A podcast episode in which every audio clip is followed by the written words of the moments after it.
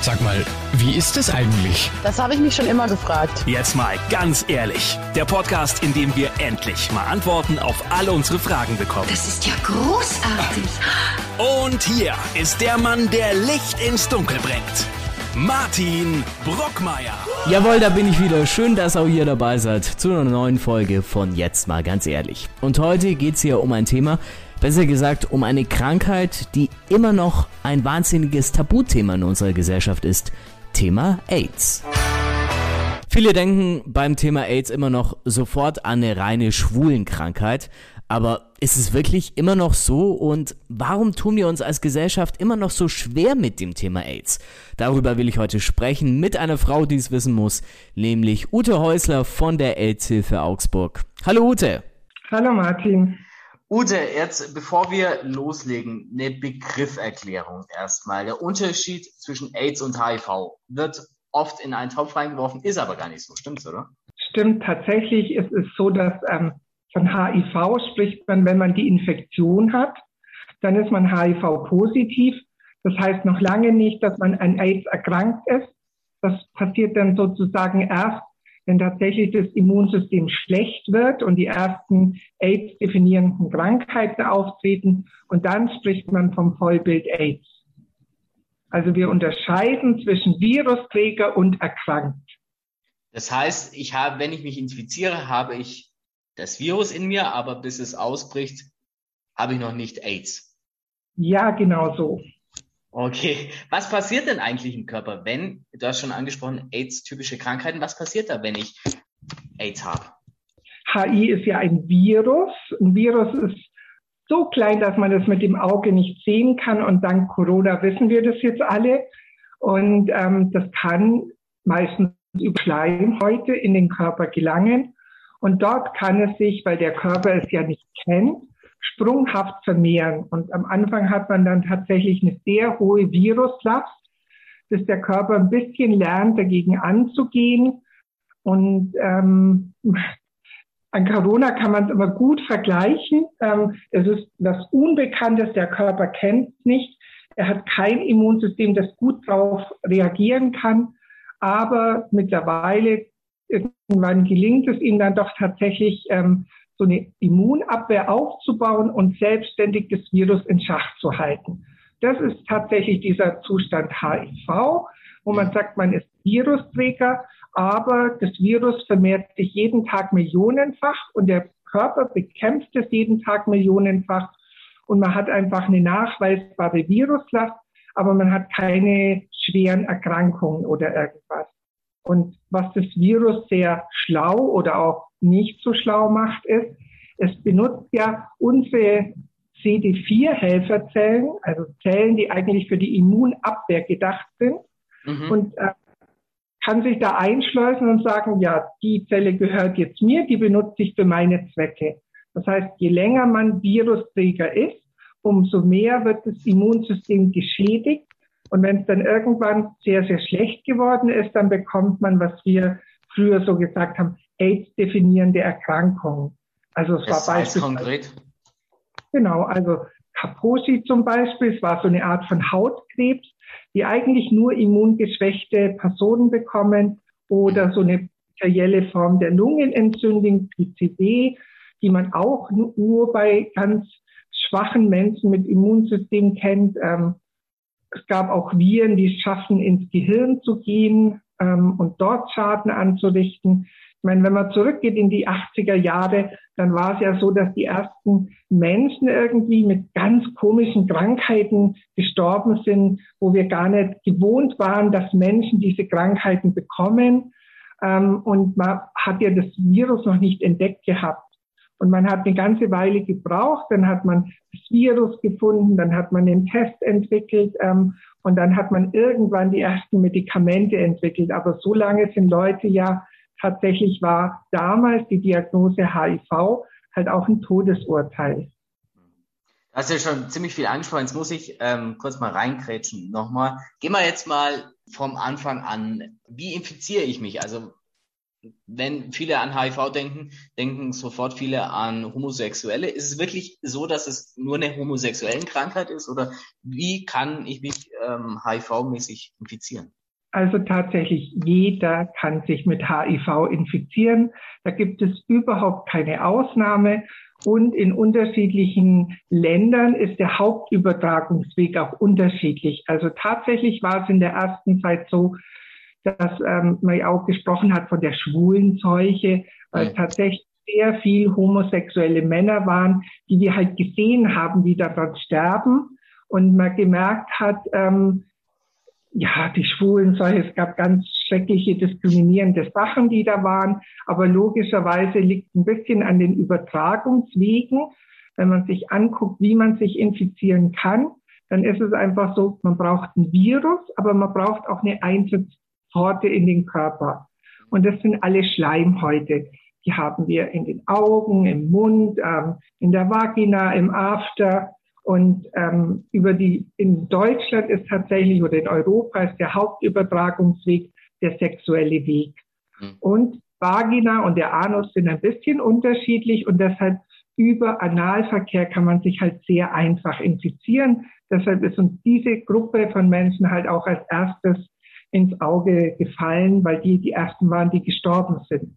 Wenn man sich jetzt Afrika anschaut, dann sind eher Frauen die hauptbetroffenen Gruppe weil Frauen natürlich, durch das, dass die ganze Vagina eine Schleimhaut ist, das höhere Risiko tragen, sich zu infizieren. Hm.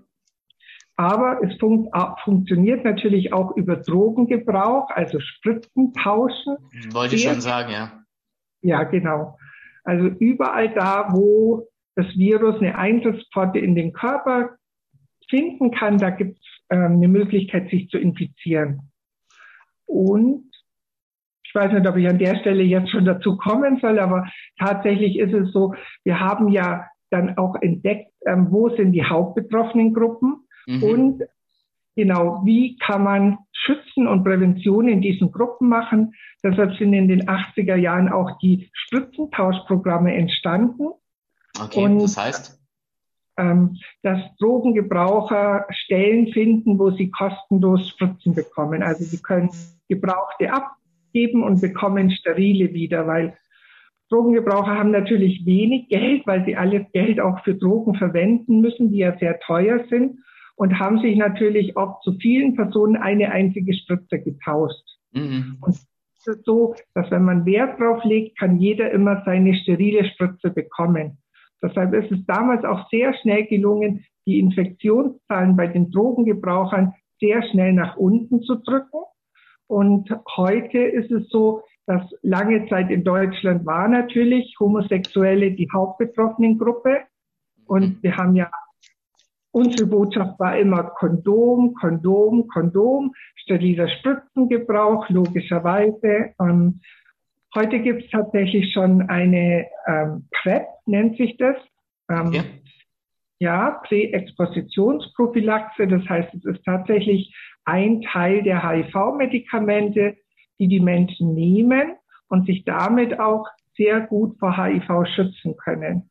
Für allen, für die Gruppen, die mit Kondom ein Problem haben oder die tatsächlich sehr vielfältigen ähm, und häufigen mit wechselnden Geschlechtspartnern Sex haben. Und jetzt gelingt es, dass die, die Zahlen tatsächlich in der Gruppe der Homosexuellen zurückgeht. Also, du hast jetzt Zahlen schon angesprochen. Gibt es da Zahlen, sage ich jetzt mal so und so viel Prozent Homosexuelle stecken sich im Jahr 2021 noch mit AIDS an, so und so viel Drogenabhängige? Genau, die Zahlen gibt's, die habe ich immer so schlecht im Kopf. Also Pi mal Daumen. Pi mal Daumen war es immer so, dass mehr als die Hälfte aller unserer Infizierten waren Homosexuelle. Mhm. Dann kommt Teil, der einfach ähm, alles beinhaltet. Da waren die Menschen aus Hochprävalenzländern, also beispielsweise Afrika, Asien, die zu uns einreisen und die Infektion schon mitbringen. Da waren aber auch die heterosexuellen Männer und Frauen drin, die sich in Deutschland ja auch infizieren. Da war ein ganz, ganz kleiner Teil halt dann auch noch die Drogengebraucher oder mal, Gott sei Dank, sehr, sehr wenig, fast nur ein Prozent davon waren infizierte Kinder, also die quasi beim Geburtsvorgang des Virus von der Mutter mitbekommen haben. Jetzt haben wir schon gesagt, die Übertragungswege, wie ich HIV-positiv werden kann. Wie merke ich ähm, das bei mir selber, dass ich HIV-positiv bin, bevor ich einen Test gemacht habe? Gibt es da irgendwelche Anzeichen oder wie merkt man das? Vielleicht merkt man es überhaupt gar nicht. Also tatsächlich ist, dass es so sehr kurz nach der Infektion grippeähnliche Symptome geben kann. Manche haben ein bisschen Hautausschlag, manche haben ein bisschen Durchfall, Nachtschweiß zum Beispiel. Aber es ist natürlich schwierig, so unspezifische Symptome einem Krankheitsbild zuzuordnen. Und das ist tatsächlich sehr, sehr selten, ist mir schon begegnet hier, aber sehr selten, dass jemand ähm, dann in der Phase tatsächlich die Idee hatte, oh, vor drei Wochen war doch irgendeine große Party und da war das Event ohne Kondom. Ich gehe jetzt mal zum Doktor und mache einen Test. Mhm. Im Normalfall ist es eher so, dass man halt mal sich ein paar Tage krank und schlapp fühlt und das nicht näher beachtet. Und dann kann es oft sein, dass in der ganzen Phase ähm, es durch Zufall rauskommt, entweder weil man merkt, irgendwelche Blutwerte stimmen nicht ähm, oder es gibt tatsächlich Leute, die sich ja routinemäßig zum Beispiel einmal im Jahr testen lassen. Also wir in der AIDS-Hilfe hier, wir haben ja ein Testangebot zweimal Aber im das, Monat. Also das machen dann wahrscheinlich nur Homosexuelle eher, die eh schon risikobehaftet sind. Wird da wahrscheinlich kein Nein. Normalsterblicher machen, oder? Doch. Also wenn du Normalsterbliche sagst, tatsächlich, die machen das. Ähm, okay. Es gibt sogar sehr viele auch so Paare, die sich neu kennenlernen und am Anfang sehr bewusst mit Kondom ähm, sich schützen, aber dann mhm. natürlich in einer festen Partnerschaft der Wunsch entsteht, doch auf das Kondom zu verzichten, die dann beide hierher kommen und einmal sich komplett auf alle sexuell übertragbaren Krankheiten zu testen. Also wir bieten ja HIV an, aber wir bieten auch Syphilis an und Tripper und Chlamydien. Also da kann man schon so einen Gesamtcheck machen. Mhm. Ähm, ja, und es kommen natürlich auch Leute, die wissen, sie haben Risiken, ähm, Risikosituationen gehabt. Und das sind sowohl Frauen als auch Männer, das sind junge, das sind ältere oder sehr alte Menschen. Ich glaube, wir haben einen richtigen Querschnitt der Gesellschaft, die zu uns kommen und sich testen lassen wenn ich jetzt einen Test mache und ich kriege dann das Resultat HIV-positiv, ist ja erstmal echt ein Schlag. Heute, wie Corona-positiv, ähm, ist HIV-positiv auch erstmal so ein Schlag. Ja. Was macht man dann? Also mit Krebs fast nicht vergleichbar, aber ähm, auf jeden Fall eine, eine Hammer-Nachricht, die du erstmal schlucken musst. Ja, und ich glaube, da hat HIV eben seinen Schrecken noch nicht verloren, eine schlimme Diagnose zu bekommen, weil wir sprechen bei HIV ja heutzutage von einer chronischen, gut behandelbaren Krankheit. Eigentlich muss niemand mehr dran sterben, aber als erstes eine Diagnose zu bekommen, dass man eine Krankheit hat, die man nicht mehr losbekommt, ist ein Schock. Und zweitens ist die Krankheit ja immer noch so ein bisschen unsichtbar, diskriminiert, stigmatisiert. So, man überlegt, wem darf ich denn überhaupt sagen, wem kann ich sagen, Richtig, ja. darf ich überhaupt noch Kinder kriegen können, kann ich noch heiraten. Ähm, da kommen ganz viele Fragen hoch und ich denke, die Leute brauchen in der Phase einfach ähm, Beratung und in der Beratung viele Informationen und ein bisschen Zeit, bis es verarbeiten.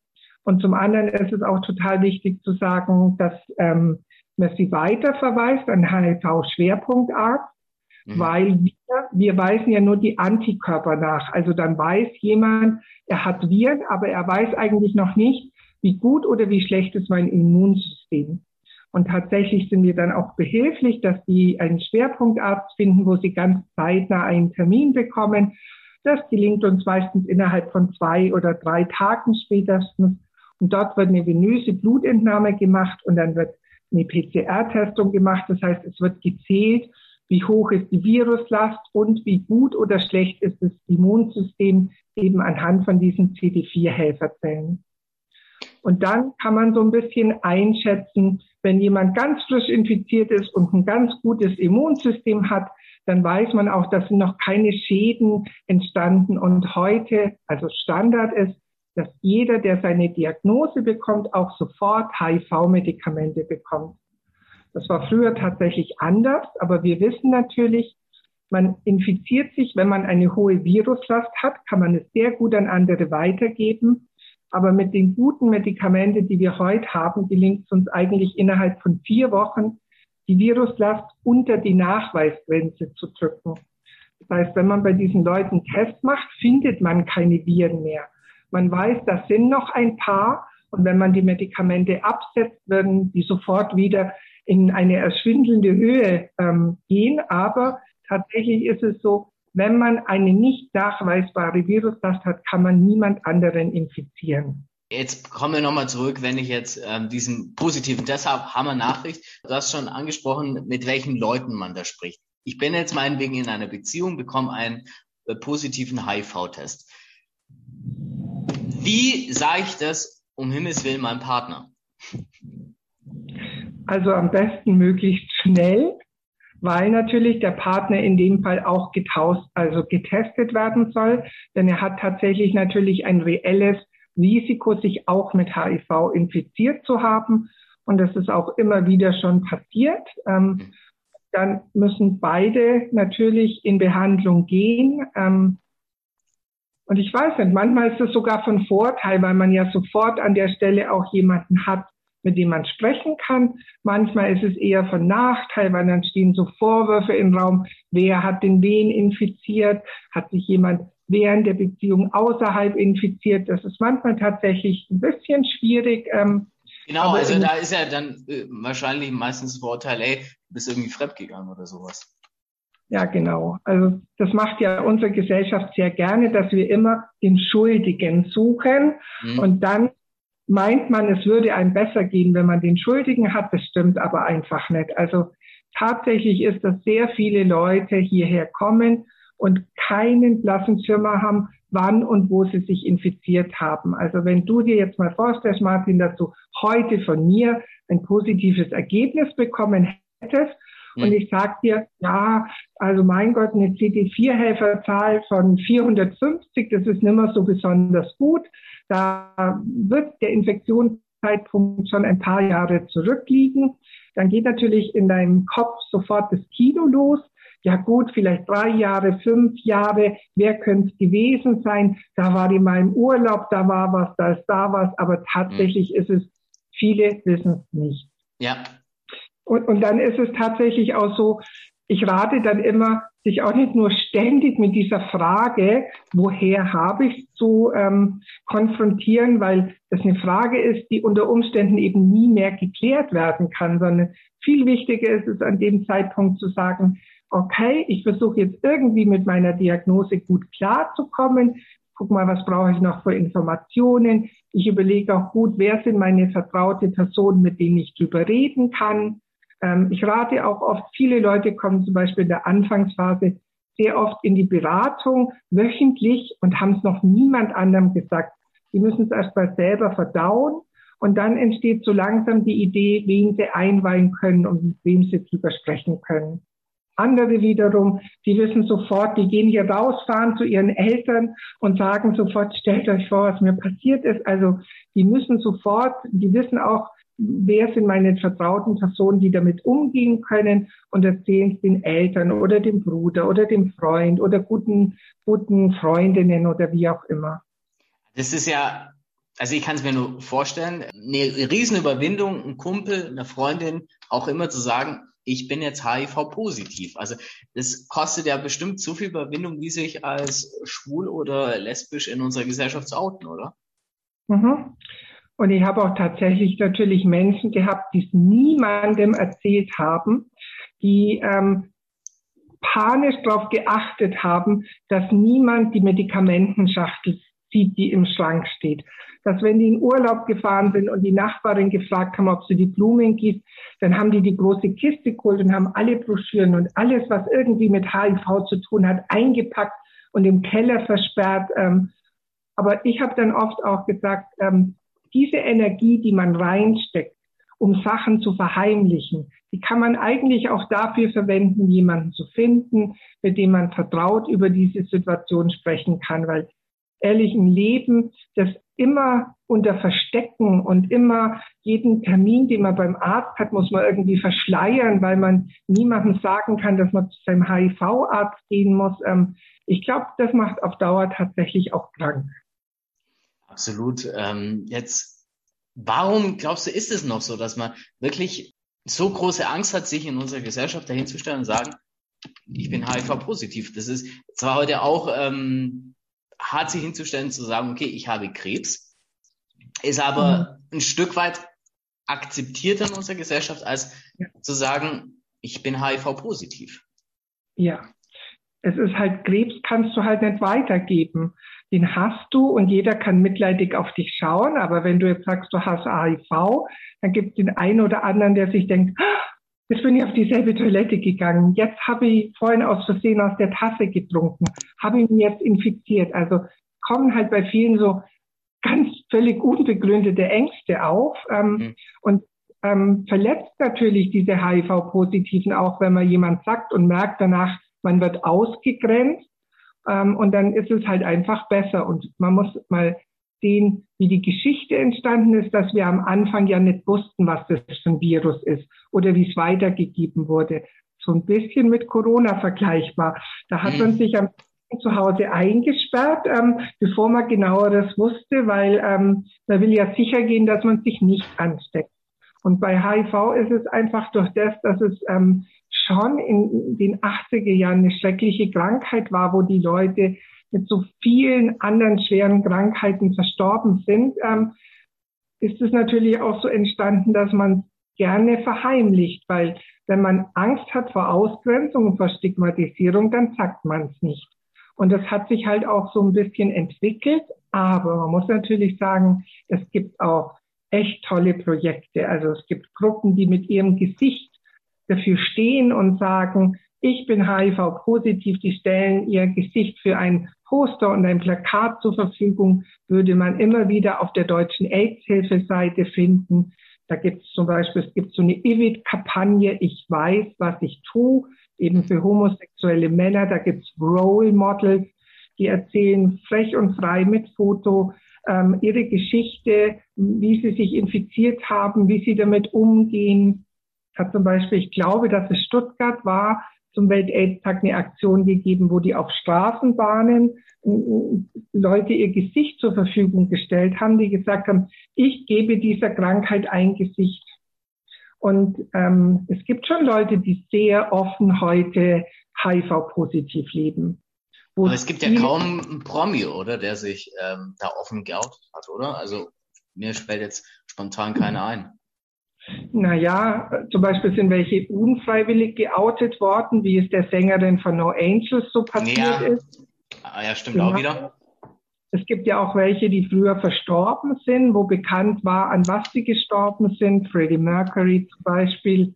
Also es gibt schon Beispiele, aber tatsächlich ist es so, ich weiß auch nicht, ob Promis jetzt so ihre anderen Krankheiten immer preisgeben, wenn sie sich nicht einen Benefit davon erhoffen. Also.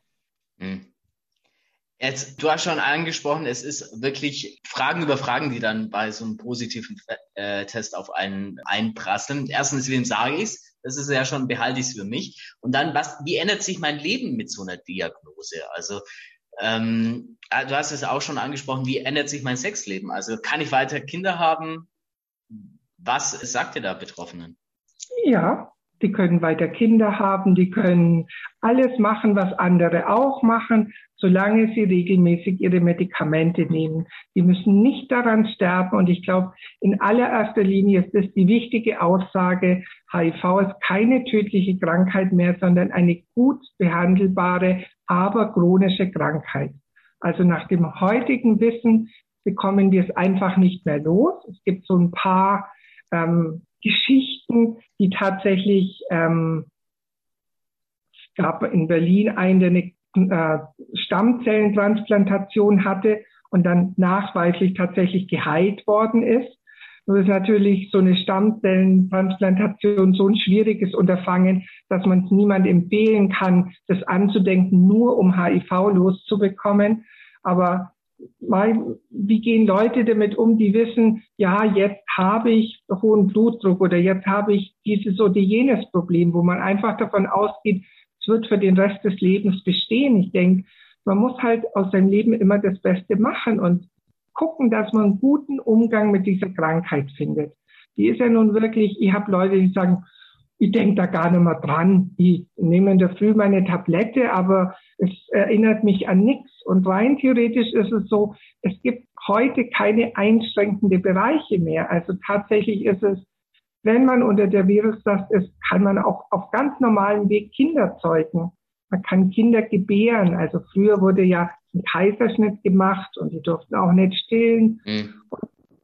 Es ist heute quasi alles komplett umgekehrt und zwar wieder zur Normalität zurückgekehrt. Das heißt, es ist sozusagen, solange ich unter der Nachweisgrenze bin, sind es genau. eigentlich keine Einschränkungen. Also ich weiß, ich bin zwar positiv, aber ich habe eigentlich ein normales Leben. Die Einschränkung sehe ich natürlich darin, dass die alle drei Monate zu ihrem Arzt gehen, ihr Blut kontrollieren lassen, ob alles gut wirkt, ob die Viruslast tatsächlich unter der Nachweisgrenze ist und die Einschränkung ist natürlich, jeden Tag eine Tablette zu schlucken. Früher waren das viele Tabletten. Eine mhm. musste man vielleicht vor dem Frühstück nehmen, weil man sie nicht mit Milch nehmen darf. Eine musste man zum Essen nehmen. Heute ist alles, was wir an Wirkstoff haben, in eine Tablette gepackt. Once daily. Und die nimmt derjenige so, wie er es am besten in seinen Alltag einbauen kann und sehr, sehr regelmäßig. Die einen zum Frühstück immer, die anderen nehmen es eher abends, wenn sie ins Bett gehen, weil sie sagen, ah, da bin ich dann so ein bisschen benommen. Und heutzutage sind die Medikamente sehr, sehr nebenwirkungsarm. Und ich denke, das ist ja auch wichtig, dass man nicht irgendein Medikament nimmt und muss nochmal zu fünf andere Tabletten schlucken für die Nebenwirkungen, sondern die sind tatsächlich nebenwirkungsarm. Das heißt, ich muss regelmäßig zum Arzt gehen. Ich muss meine Tabletten oder meine Tablette nehmen. Jetzt blöde Frage, wenn ich jetzt einen Bekannten habe, ich bin mit dem feiern, er ist HIV-positiv, darf ich aus dem selben Glas von ihm trinken? Ja, darfst du. darfst alles mit ihm machen. Also es ist tatsächlich so, HIV ist in normalen sozialen Kontakten nicht übertragbar. Also nicht über nicht über Speichel, nicht über Schweiß. Also man kann umarmen, man kann küssen, ähm, man kann dieselbe Toilette benutzen. Also wenn es jemanden gibt, gibt es im normalen Leben überhaupt keine Einschränkung. Liegt es daran, dass, weil man immer noch diesen großen Deckmantel hat, ah, HIV, nicht heilbar, dass man da eher so dezent nochmal auf Vorsicht eher macht? Also wir haben ungefähr 90.000 Infizierte in Deutschland. Und wenn alle 90.000 Infizierten sich mal öffentlich zeigen würde, dann würde die Krankheit wahrscheinlich ihren Schrecken verlieren. Weil eigentlich leben wir ja schon sehr gut mit den HIV-Positiven. Gibt sehr, sehr selten, es gibt noch so Diskriminierung im medizinischen Bereich. Das kommt immer wieder mal vor. Dass sie nicht Blut spenden dürfen, oder? Ja, eines der wichtigen Themen zumindest ja nicht Blut spenden dürfen, aber wir haben ja nicht nur HIV-Positive von der Blutspende ausgeschlossen, sondern wir haben ja generell die ganz große Gruppe der Homosexuellen ausgeschlossen.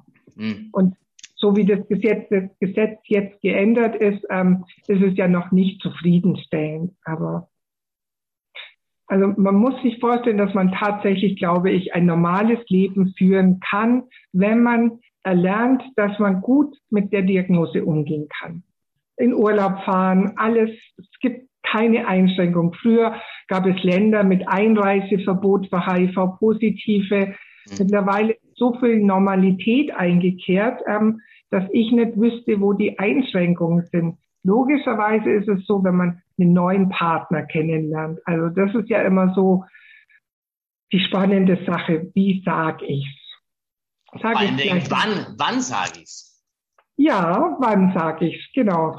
Und da gibt's tatsächlich keine gute Beratung dafür. Das muss jeder für sich selber ausmachen. Also die einen sagen, ich sage das sofort, wenn ich jemand kennenlernen und ich weiß, es könnte jetzt was werden mit uns zwei, dann sage ich sofort, ich bin HIV-positiv.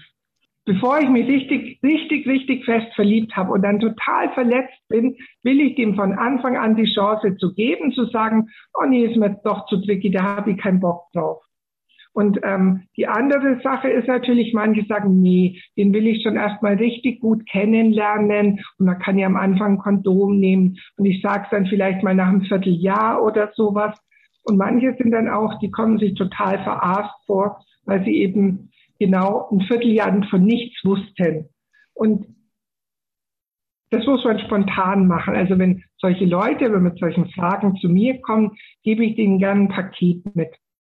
So ein Paket mit Broschüren, wo zum Beispiel drin steht, was bedeutet es, unter der Nachweisgrenze zu sein mit der Viruslast oder aber eine Broschüre, wo auch die Infektionswege gut erklärt waren, sodass wenn man es dem anderen sagt und sehr viele Fragen aufkommen, man demjenigen auch so ein Infopaket in die Hand drücken kann. Und ich stecke auch immer meine Karte mit rein, weil ich berate ja nicht nur HIV-positive Menschen, sondern ich berate auch Ratsuchende. Und da würden natürlich Partner von Positiven dazugehören. Und manchmal traut man sich, traut man sich dem Gegenüber, dem Positiven, nicht alles zu fragen, weil man auch Angst hat zu verletzen. Hm dann ist es auch ganz gut, wenn man eine Telefonnummer hat und einfach weiß, ich kann jetzt in der AIDS-Hilfe anrufen und kann ohne irgendwelche Ängste alle Fragen stellen. Was kommen da für Fragen so von Angehörigen, die jetzt einen Betroffenen haben, der HIV-positiv ist? Ich könnte jetzt sagen, die willst du nicht alle hören, aber. Ein Ausschnitt vielleicht. Naja, was, das sind halt manchmal so ganz kleine Fragen, die jemand beschäftigen. Zum Beispiel fragt einer und sagt, wenn wir immer so am Sofa sitzen, dann knippel ich immer so die Pickel am Rücken auf. Darf ich das jetzt noch machen oder habe ich da ein Risiko, dass ich mich irgendwie infiziere? Logischerweise. Also eigentlich ganz banale Sachen eigentlich. Genau, die ganz banalen Sachen. Oder, mein Gott, wir haben ähm, einen so Rasierer im Bad liegen und da rasiert der eine die Füße und der andere das, was ich mir jetzt irgendwie kaum vorstellen kann, so einen Rasierer zu teilen. Aber man darf eben, es gibt keine dumme Fragen. Man darf jede Frage stellen, weil man braucht eine richtige Antwort dazu, damit man die Risiken einschätzen kann. Und deshalb kommen wirklich Fragen von allem von allem Möglichen. Das kann man sich im Voraus gar nicht vorstellen, dass das jemand beschäftigt, aber so ist es. Gibt es da auch Paare oder kennst du da Paare, die wirklich, äh, deren Beziehung an dieser Frage gescheitert ist? Die sagen, okay, mit einem HIV-Positiven kann ich mir einfach nicht vorstellen, zusammen zu leben? Ja, ist tatsächlich, ich glaube, das passiert auch heute noch. Es gibt einfach sehr ängstliche Personen in unserer Gesellschaft, die tatsächlich die Angst nicht loswerden könnten. Und ich meine, stell dir mal vor, wie kann man entspannte Sexualität genießen, wenn die ganze Zeit die Angst im Kopf hängt, dass man sich doch infizieren könnte und dass man das vielleicht nicht machen darf, weil das zu risikoreich ist und die sich trotz aller guten Argumente nicht von dieser Angst befreien können. Ich glaube, dann hat Beziehung schlechte Karten auf lange Zeit zu bestehen. Manche kriegen das dann auch nach einer Weile erst gut in den Griff. Und andere ist auch so, tatsächlich, ich habe Leute, die sagen, ich sage das immer gleich am Anfang, weil dann bin ich nicht so enttäuscht, wenn jemand sagt, nee, da kann ich jetzt nichts damit anfangen. Und dann muss man das halt auch gut aushalten können, dass irgendjemand sagt, nee, jetzt eine Beziehung mit dem HIV-Positiven kann ich mir nicht vorstellen. Aber also heutzutage passiert es tatsächlich selten. Was mir jetzt nur gerade in den Kopf gekommen ist, gibt es Fälle oder habe ich das bloß aus dem Fernsehen von irgendeiner Reality-Show, dass wenn ein Kindergärtner oder eine Kindergärtnerin jetzt HIV-positiv ist, dass die nicht mit Kindern arbeiten darf? Also es gibt eine ganz klare Bestimmung und die heißt, es gibt kein Arbeitsverbot. Okay. Es ist tatsächlich vorgeschrieben, es gibt zwei Bereiche, die lange Zeit ausgenommen waren. Mhm. Und das waren einen Piloten, weil es Länder gab mit Einreisebeschränkungen. Das heißt, so ein Arbeitgeber, der den Pilot anstellt, will ihn ja auf der ganzen Welt einsetzen und nicht ähm, sagen, du kannst nur nach Belgien und nach England fliegen, ähm, weil du nicht in die USA einreisen darfst. Ja, und das zweite, genau, und die zweite Ausnahme war Ärzte im Oper, also die im operierenden Bereich. Wenn man sich jetzt vorstellt, dass jemand am offenen Herzen operiert, hat er beide Hände in diesem Brustkorb drinnen und hantiert auch mit Messer, also mit Messer, mit Skalpell mhm. und, äh, ja, ähm, und mit Nadel und so. Und da kann man sich tatsächlich mal verletzen und dann würde so ein Blut früher zumindest reintropfen und es würde eine Infektionsgefahr geben. Aber zum Beispiel heute gibt es gibt so zweifache Handschuhe, die haben so eine Fähigkeit, dass wenn das erste klein verletzt ist, verändert sich die Farbe und man würde sofort sehen, dass man Handschuhe wechseln muss. Und Ärzte, also Chirurgen muss man vor allem sagen, die wissen, dass sie positiv sind. Ähm, die würden natürlich alle drei Monate ähm, getestet werden, dass sie unter der Nachweisgrenze sind. Und deshalb heute gibt es kein Berufsverbot mehr. Und auch Kindergärtner. Das andere ist natürlich jetzt so die moralische Seite. Natürlich gibt es die Angst, wenn das rauskommt, dass der Kindergärtner oder die Kindergärtnerin positiv wäre, dass es Eltern geben würde, die sagen würde, ich nehme sofort mein Kind aus dem Kindergarten, da gibt es ja eine Möglichkeit, dass das Kind infiziert wäre oder so. Mhm. Ich weiß nicht, ob es gelingen würde, wenn es in einem Kindergarten tatsächlich bekannt wäre, dass eine, kind, eine Person, die dort arbeitet, positiv ist, dass man das wieder im Gespräch gut hinbekommen kann, sodass der dort weiterarbeitet. Ich vermute mal, es wird verheimlicht werden. Und ich vermute zweitens mal, wenn das tatsächlich über irgendeinen unglücklichen Zustand nach draußen bringen würde, dass die Person wahrscheinlich den Arbeitsplatz wechselt. Glaubst du, dass es sich irgendwann mal ändert oder dass es so ein Ding ist, was Jahre oder Jahrzehnte noch dauern wird? Also wenn du mich fragst, ob ich hoffe, dass sich das ändert, dann sage ich, ja, ich hoffe, morgen ändert es sich. Äh, wenn du mich fragst, ob ich denke, dass mhm. es sich ändern wird, dann glaube ich, ähm, ich werde das, also bin ja schon ein bisschen älter und ich werde hier in meiner Berufstätigkeit nicht mehr erleben. Also ist es bestimmt in irgendwelchen Betrieben schon vorgekommen, dass jemand sich geoutet hat. Ich kenne auch Leute, die am Arbeitsplatz geoutet, die sagen, ich habe so ein gutes Team, ich habe mich geoutet ich will nicht mehr verheimlichen, wo ich alle drei Monate hingehe. Und ähm, die haben auch kein Problem damit. Das ist alles gut gegangen. Ähm, Wenn es halt so rauskommt, ohne dass man es will, ist es noch ein Stück weit schlimmer. Ähm, ich glaube, das werde ich in der Arbeit, in meinem Arbeitsleben werde ich nicht mehr erleben. Leider. Das heißt, es ist noch ein langer Weg für uns. Letzte Frage. AIDS-Hilfe Augsburg. Mit welchen Anliegen kann ich zu euch kommen? Wir haben schon gesagt, wenn ich einen Test machen will, wenn ich Beratung, äh, egal ob ich positiv bin oder ähm, ob ich ein Angehöriger bin von positiv und äh, Mods Fragen habe, welche Angebote habt ihr noch? Also wir haben natürlich ähm, anonyme Telefonberatung zum Beispiel. Also man kann anrufen, man kann persönlich vorbeikommen. Wir bieten auch Online-Beratung an. Das ist tatsächlich ein Projekt, das über die deutsche AIDS-Hilfe gesteuert wird, sodass alle Anfragen zentral an einer Stelle gesammelt werden und innerhalb von 48 Stunden beantwortet werden. Da sitzen Teams mal in Hamburg, mal in Bayern, mal in Berlin und beantworten diese Fragen. Ähm, mhm. Wir machen natürlich Präventionsarbeit, das heißt, wir gehen an Schulen oder in Jugendclubs oder abends in irgendwelche Kneipen, wir verteilen Infomaterial und Kondome. Wir ähm, machen unsere Prävention von all an überall da, wo wir erwünscht sind. Also natürlich rufen einfach Lehrer bei uns an und sagen, wow, wir haben gerade das Thema in Biologie, jetzt sind so viele Fragen, ich kann sie nicht gut beantworten, können Sie nicht mal vorbeikommen? Dann gehen wir tatsächlich hin und machen Aufklärungsarbeit und ich glaube tatsächlich, Aufklärung wird der einzige Schlüssel sein, das in den Griff zu kriegen. Und irgendwann wird das vielleicht auch gelingen.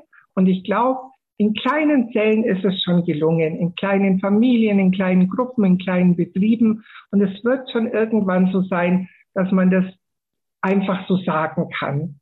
Vielleicht wird es ja auch irgendwann so sein, dass wir HIV heilen können. Das war meine letzte Frage. Glaubst du eher, dass wir, dass HIV heilbar ist oder dass eher HIV in unserer Gesellschaft jetzt nicht mehr als das große Tabuthema angesehen wird? Was wird eher vorkommen? Was wird das glaub, nächste das sein? Das ist jetzt meine ganz persönliche Meinung, aber ich glaube, wir werden es vorher heilen können. Ich denke, wir sind schon, wir, wir sind ja schon sehr weit. Wir können das so gut unterdrücken. Wir können es letztendlich nur noch nicht aus dem Körper eliminieren. Aber es laufen natürlich Forschungsprojekte, alle mit dem Ziel Elimination von HIV aus dem Körper. Und so wie wir bei Corona eine Impfung gefunden haben, werden wir irgendwann auch HIV heilen können. Und dann als nächsten Step wird es irgendwann in unserer Gesellschaft nicht mehr so verpönt sein. Ja. okay, kleine Schritte sozusagen beim großen Thema. Ute, ich sage dir vielen Dank für all die Infos. Wir haben sehr viel über das Thema AIDS gelernt. Wahrscheinlich mehr als wir sonst irgendwie mal in der Zeitschrift gelesen haben. Martin, danke, hat mir Freude gemacht. Und bei euch sage ich wie immer vielen Dank fürs Zuhören. Wir hören uns das nächste Mal wieder. Bis dahin. Ciao, Servus. Jetzt mal ganz ehrlich. Der Podcast, in dem wir endlich mal Antworten auf alle unsere Fragen bekommen.